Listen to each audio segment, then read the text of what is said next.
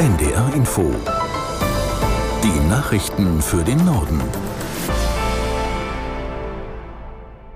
10 Uhr mit Tarek Yusbashi.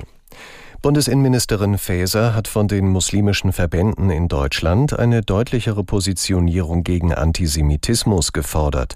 Die SPD-Politikerin äußerte sich zum Auftakt der deutschen Islamkonferenz. Aus Berlin Dietrich Karl Es reiche nicht, eine Synagoge zu besuchen und sich dort gegen Terror und Antisemitismus zu wenden, ohne dies in Moscheen und auch online zu kommunizieren. Nur wenn das Bekenntnis gegen Antisemitismus breit und offen vermittelt werde, könne es als ehrlich und ernst gemeint verstanden werden. Die Ministerin erklärte, dass sich Antisemitismus in Deutschland in vielen Formen zeigt und auch von Muslimen ausgeht. Dennoch wandte sie sich gegen einen Generalverdacht gegen Muslime. Faeser plädierte auch für Prediger in muslimischen Gemeinden, die Deutsch sprechen, unser Land und unsere Gesetze kennen, achten und verteidigen. Die Deutsche Islamkonferenz ist ein regelmäßiges Forum, das vom Bundesinnenministerium ins Leben gerufen wurde, als Dialogplattform zwischen dem Staat und Vertreterinnen und Vertretern muslimischer Organisationen und Gemeinschaften.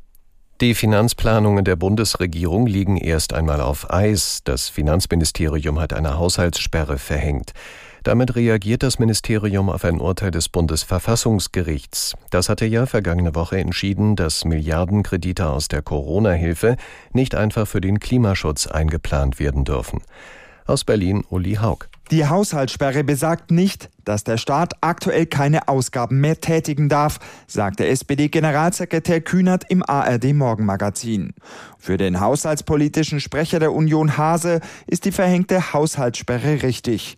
Vor der heutigen Expertenanhörung im Haushaltsausschuss befürchtet der CDU-Politiker, dass die Auswirkungen des Bundesverfassungsgerichtsurteils noch viel größer sind. Denn auch der 200 Milliarden Euro schwere Wirtschaftsstabilisierung Stabilisierungsfonds könnte verfassungswidrig sein. Bundesverteidigungsminister Pistorius hat der Ukraine bei einem Besuch in Kiew weitere Unterstützung zugesagt. Wie die konkret aussehen soll, sagte er nicht. Aus Kiew Rebecca Barth. Auf dem Unabhängigkeitsplatz in der ukrainischen Hauptstadt legte Pistorius Blumen in Erinnerung an die bei den Maidan-Protesten getöteten Demonstrierenden nieder. Der Aufstand für Freiheit und eine Annäherung an Europa vor zehn Jahren wirke bis heute nach, so Pistorius. Er wolle Deutschlands tiefe Verbundenheit und Bewunderung für den mutigen und tapferen Kampf der Ukrainerinnen und Ukrainer ausdrücken, betonte der Verteidigungsminister. Zwischen Israel und der Hamas zeichnet sich eine Vereinbarung über die Freilassung von Geiseln und mehr Hilfslieferungen ab. Die Kämpfe im Gazastreifen gingen auch heute weiter. Bettina Meyer berichtet. Militärangaben zufolge haben israelische Soldaten das Flüchtlingslager Jabalia im nördlichen Gazastreifen unter ihre Kontrolle gebracht. Die Truppen hätten das Lager umstellt und kämpften gegen Terroristen, die sich in Tunneln verschanzt hätten, so Armeesprecher Daniel Hagari. Mindestens 50 Terroristen seien getötet worden. Das Lager gilt als eine Hochburg der Terrororganisation Hamas. Unterdessen mehren sich die Anzeichen für eine Vereinbarung zwischen Israel und der Hamas zur Freilassung einiger Geiseln.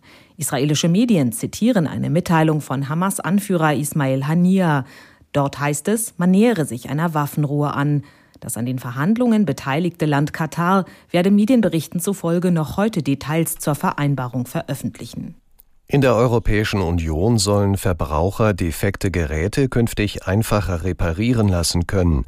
Die Abgeordneten des Europaparlaments haben mit großer Mehrheit einen Gesetzentwurf beschlossen, der ein sogenanntes Recht auf Reparatur beinhaltet.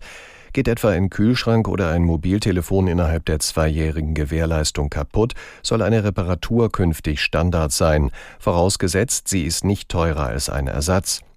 Nach der Abstimmung im Europaparlament geht der Gesetzentwurf jetzt in die Verhandlungen mit den Mitgliedstaaten. Das waren die Nachrichten.